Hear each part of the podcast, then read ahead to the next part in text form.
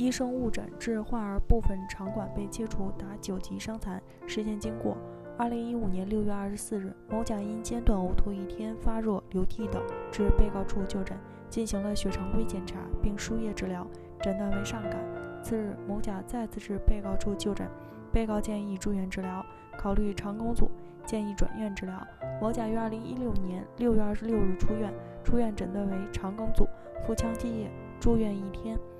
某甲于出院当日至医院门诊，并住院治疗。当日行腹腔镜检查术、回肠病损切除术、回肠结肠吻合术，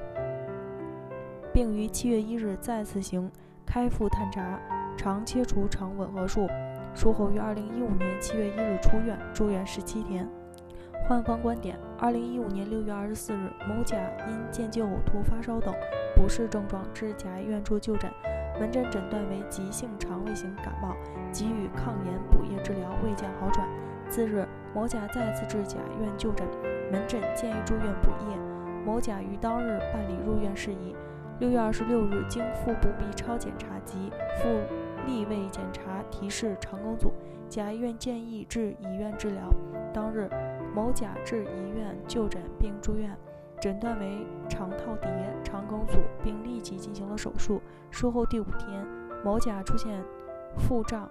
肠梗阻表现，遂于七月一日再次进行手术，并于七月十三日出院。某甲认为甲医院在诊疗过程中违反了医学常规和诊疗规范，误诊误治，并最终导致回盲部及部分肠管被切除，并产生术后吻合口。周围场馆粘连较重的严重后果，故某甲诉至法院，要求甲院承担相应的赔偿责任。某甲向本院提出诉讼请求，要求甲院赔偿医疗费七万六千四百七十四点一三元，住院伙食补助费一千七百元，营养费六千元，护理费九千元，住宿费一千零七十二元，残疾赔偿金。二十二万九千一百元，精神损害抚慰金十万元，复印费一百零八点四元，上述共计四十二万三千四百五十四点五三元。要求甲院按照百分之五十的责任比例赔偿二十一万一千七百二十七点二七元。院方观点：甲院辩称不同意某甲的全部诉讼请求。甲院对某甲的诊疗行为符合诊疗规范，不存在过错。因某甲因发热、呕吐等症状致甲院处就诊，急诊经检查诊断为胃肠型感冒，并进行了对症治疗，并考虑可能是肠梗阻，在病历中做了详细记录，要求某甲根据病情变化进一步检查以确定诊疗。次日，某甲至急诊进行了腹部检查，确诊后便告知转院治疗。某甲至医院住院手术治疗。某甲部分肠管切除的损害后果是其自身疾病导致的，与甲院的医疗行为无关。专家评析，甲院在某甲诊疗过程中存在对某甲肠套叠的特殊性认识不足，未能及时完善鉴别诊断的过失。该过失在一定程度上使某甲失去了获得更好治疗结果的机会，同时也考虑到本例某甲。肠套叠临床表现的不典型性，对一方及时正确诊断也产生了一定的干扰，故综合本例案情发展演变经过、病例特点以及一方的诊疗过失行为，建议一方对某甲部分肠管切除承担轻微责任。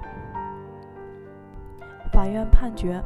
本院认为，确定医疗机构是否承担医疗侵权赔偿责任的前提是看医疗机构的医疗行为是否存在过错，是否与患者的损害后果有因果关系。患者在诊疗活动中受到损害，医疗机构及其医务人员有过错的，由医疗机构承担赔偿责任。根据司法鉴定意见，检察院对某甲的诊疗过程中存在一定过失，建议对某甲部分肠管切除承担轻微责任，故本院采信上述鉴定意见。结合本案情况，酌定责任比例为百分之十。甲院对某甲的合理主张，应按该比例予以赔偿。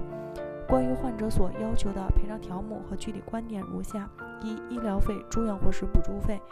护理费、营养费、残疾赔偿金于法有据，且提交了相应的证据，甲医院均应按责任比例予以赔偿，具体金额由本院核定。二、住院费主张，